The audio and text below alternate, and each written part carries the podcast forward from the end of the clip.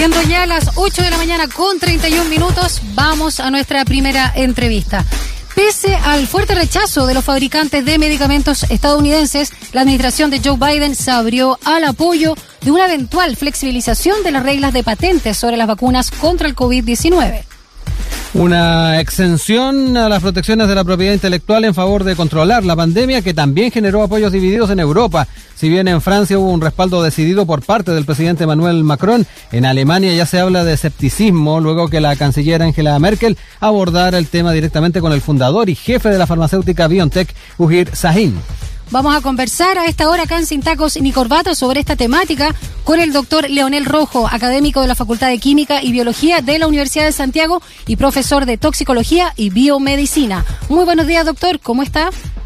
¿Qué tal? Muy buenos días, Daniela. Muy buenos días, Rodrigo. Buen día, gracias por eh, estar con nosotros y poder tratar este tema eh, que es bastante relevante a la luz de la importancia que han eh, tomado las vacunas en el marco de la pandemia. Lo primero, cuéntenos un poco cuáles pueden ser las consecuencias inmediatas si se concreta una medida de estas características. esto porque se apunta que podría mejorar el desarrollo y la distribución de las vacunas. ¿Es tan así? La verdad que no. Ya desarrollo y distribución no van a mejorar. Lo que lo que quizás podría mejorar un poquitito es el precio, pero no se, no es eh, inmediato y, y, no creo que sea una consecuencia que nosotros vayamos a alcanzar a ver, porque si se levanta la patente, lo que significa es que no le vamos a pagar royalty a las empresas que inventaron la vacuna. Claro.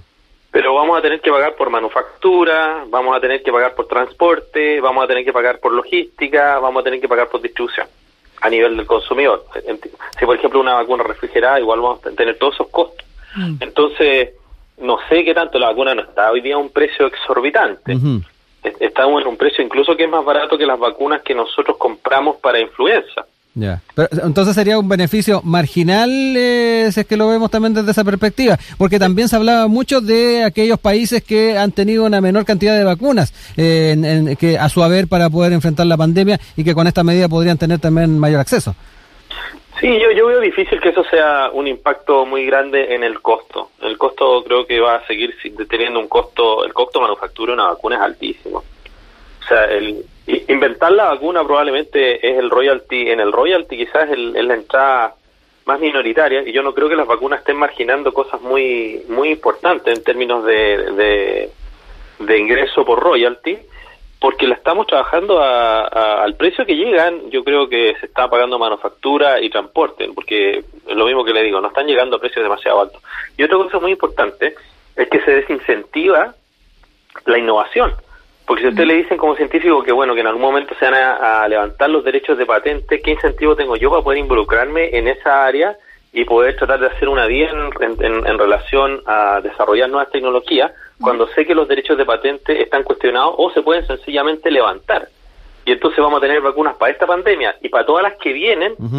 No estoy tan seguro que tengamos, porque esos mismos eh, eh, grupos, ejércitos de científicos y grupos de personas, que trabajaron para esto, trabajaron obviamente con conciencia de la salud y de la crisis mundial que se viene, pero también pensando en la inversión de eh, crear la vacuna, obviamente recibir los derechos que eso corresponde, reinvertir en investigación, pagar a sus científicos y mantener un, un negocio, un mercado regulado, que es el mercado de los medicamentos, pero vivir de eso al fin y mm. hacer una empresa al respecto.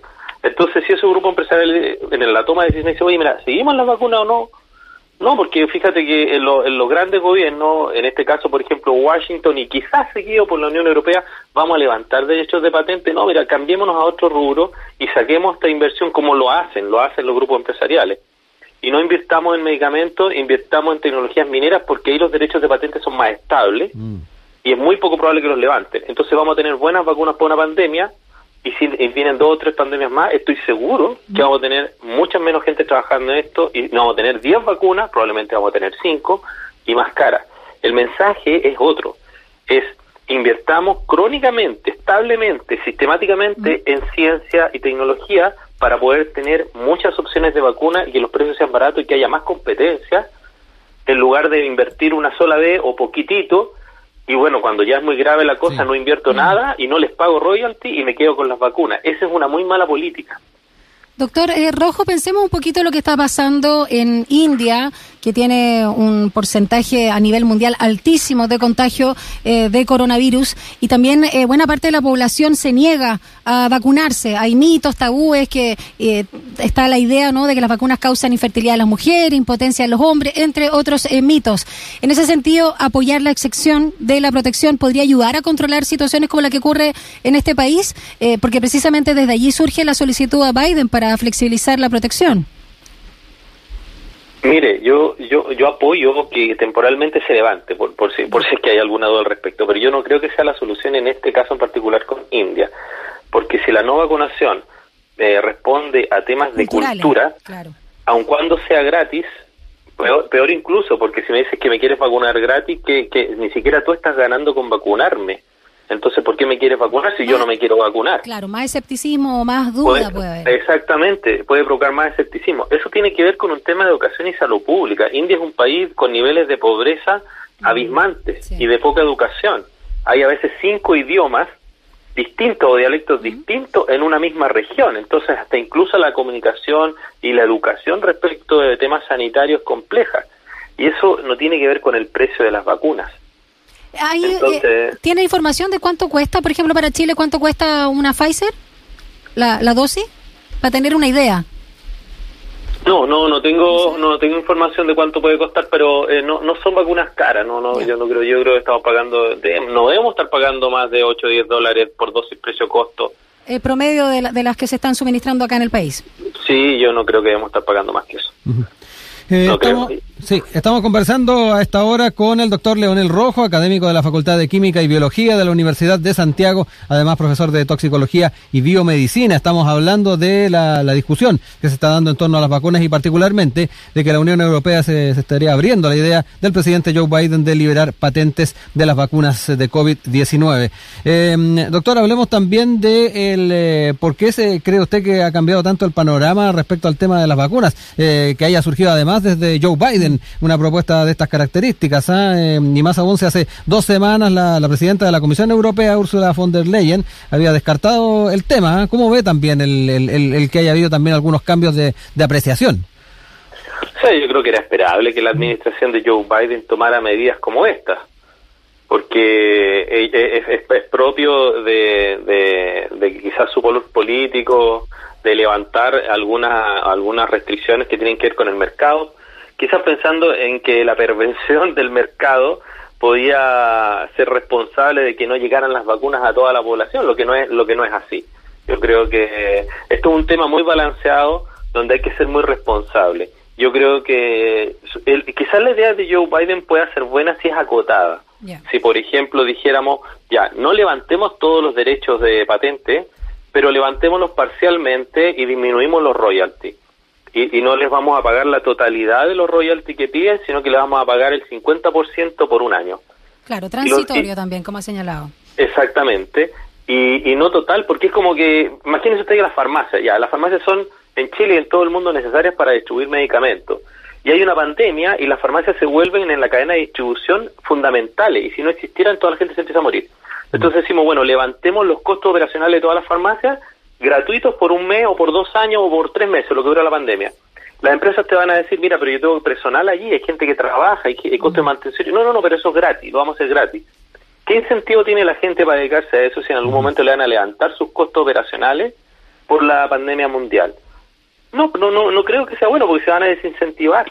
Lo que hay que hacer es quizás regularlo, disminuirlos al mínimo o entender que la ciencia, la tecnología, el diseño de medicamentos es necesario y lo vamos a financiar de manera estable y consistente en el tiempo para no llegar a estas crisis en donde hay cuatro empresas que producen vacunas y el resto del mundo está a merced de ellos. Claro.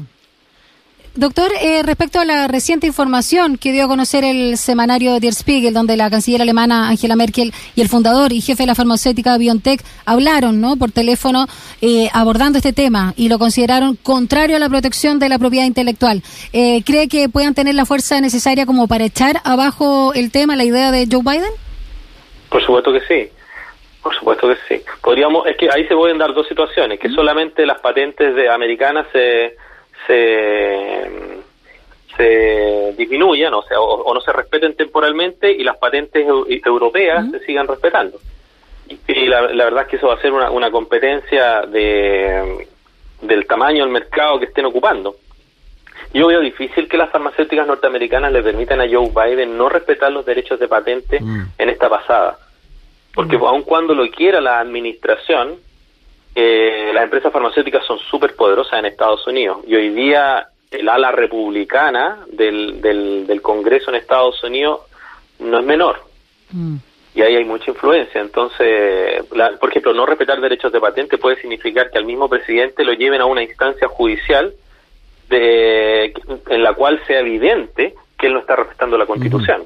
Y cuando, cuando un, un presidente eh, asume, en el caso de Estados Unidos, la Constitución es sagrada, no eh, eh, es una cosa que se jura por la Constitución. Entonces, no respetar la Constitución significa, por ejemplo, no respetar el derecho de propiedad. Y ustedes saben que en una economía de mercado tan fuerte como esta economía de Estados Unidos, el derecho de propiedad es un derecho muy potente, que no es fácil de pasar por encima si el mismo presidente pasa por encima del derecho de propiedad, él puede tener consecuencias legales más o menos graves. Entonces, no, no es tan, no es, ese anuncio para la galería mm. puede ser difícil de implementar.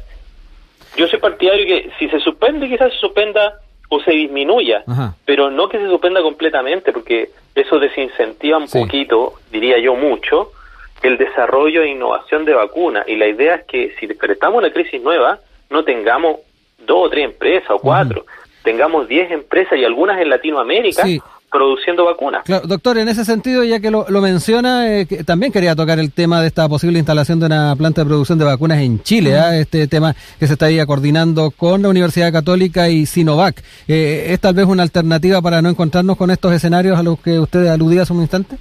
Por supuesto, por supuesto. Yo estaba en otro medio de comunicación diciendo esto mismo, de que eh, Chile debería invertir más en ciencia y tecnología. Nosotros estamos en el 0,4% del PIB. Fíjese usted, Israel está casi en el 4%. Israel en el momento en que salió la pandemia ya tenía dispositivos diagnósticos que se demoraban 40 minutos y ya tienen dispositivos que tienen en 40 segundos un diagnóstico de COVID.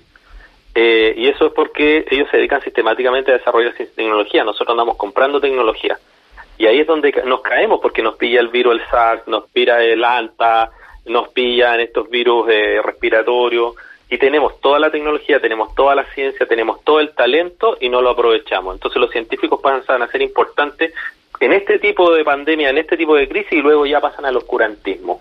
Y, y la voluntad política, incluso las, eh, las mareas políticas que van y vienen, son más importantes que la propia ciencia y tecnología. Y en mm. un país como el nuestro, donde queremos acabar con esto de los recursos naturales como primera línea de exportación, nos deberíamos preocupar un poquitito más de eso. Y la Universidad de Santiago también está haciendo lo suyo, ¿ah? para que mm. para que lo sepan. Tenemos gente muy buena en, en, virología y que podrían perfectamente dedicarse a esto pero hay aquí una decisión de Estado que tiene que ver con invertir más en ciencia y tecnología, si no vamos a estar siempre pillados, oye, no, que compremos, oye, no, que negociemos. Perdón, Daniela, eh, algo bien breve. Eh, en ese sentido, eh, doctor Rojo, fue un error que el año 2012 cerrara mm. el laboratorio de vacunas del ISP, que ahora en, en, perspectiva se, muchos lo ven como un gran error. Por supuesto, justamente, gracias por recordarlo. Nosotros fuimos líderes en vacunas en Latinoamérica con el Instituto Bacteriológico que después se transformó en el Instituto en el ISP. Nosotros fuimos líderes en el desarrollo de vacunas en, Latinoamérica. Chile mantuvo un liderazgo muy importante y lo cerramos. Y fue un error cerrarlo, precisamente por las coyunturas que tenemos ahora. Mm. Además, desincentivamos a que la juventud, a los talentos, se queden aquí y hagan ciencia en Chile. Se terminan yendo. Los doctores bien formados mm. se terminan yendo a Estados Unidos o a las economías más desarrolladas a poder eh, desarrollar su talento porque en Chile le cerramos las puertas y las vacunas las terminan haciendo ellos mismos quizás en otros países. Nosotros deberíamos importar todo ese talento.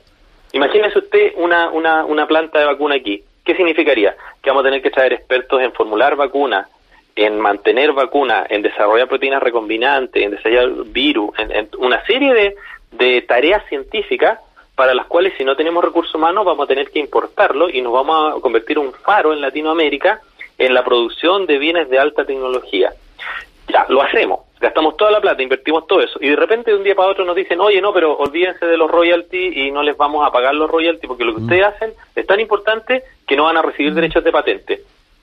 Sí. Doctor Rojo. sería complejo eso.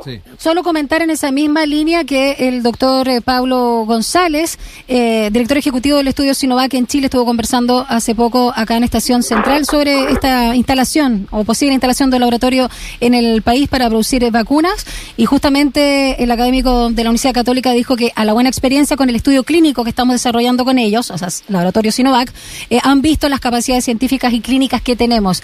Hay todo un área, dijo, de desarrollo que aún no está explorada en Chile. Sería muy bueno tener esa capacidad e independencia porque las vacunas son un bien público. Y también a propósito de la pregunta que, yo hacía, ¿no? Del precio real de las vacunas, el diario financiero eh, señaló que si bien hay ciertas cláusulas de confidencialidad en Chile, existen antecedentes públicos de otros países que hablan de los costos, ¿no? Por ejemplo, de las dosis de, COVAX, 11 eh, dólares la dosis, la rusa Sputnik V, 10 dólares y el Pfizer un poquito más cara, 12 dólares.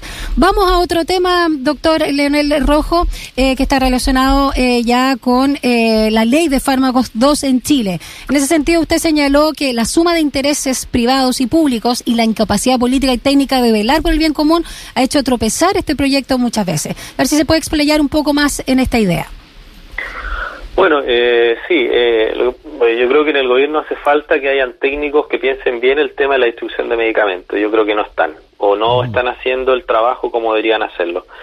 Por el lado de los intereses políticos, bueno, todo el mundo quiere salir con la bandera de decir yo disminuí los precios y yo fui responsable de que la población pague menos por los medicamentos y quiere hacer su rédito político y tener un botín político al respecto y es muy difícil de tener porque no hay una sola ecuación ni hay un solo grupo empresarial o político que sea responsable de eso.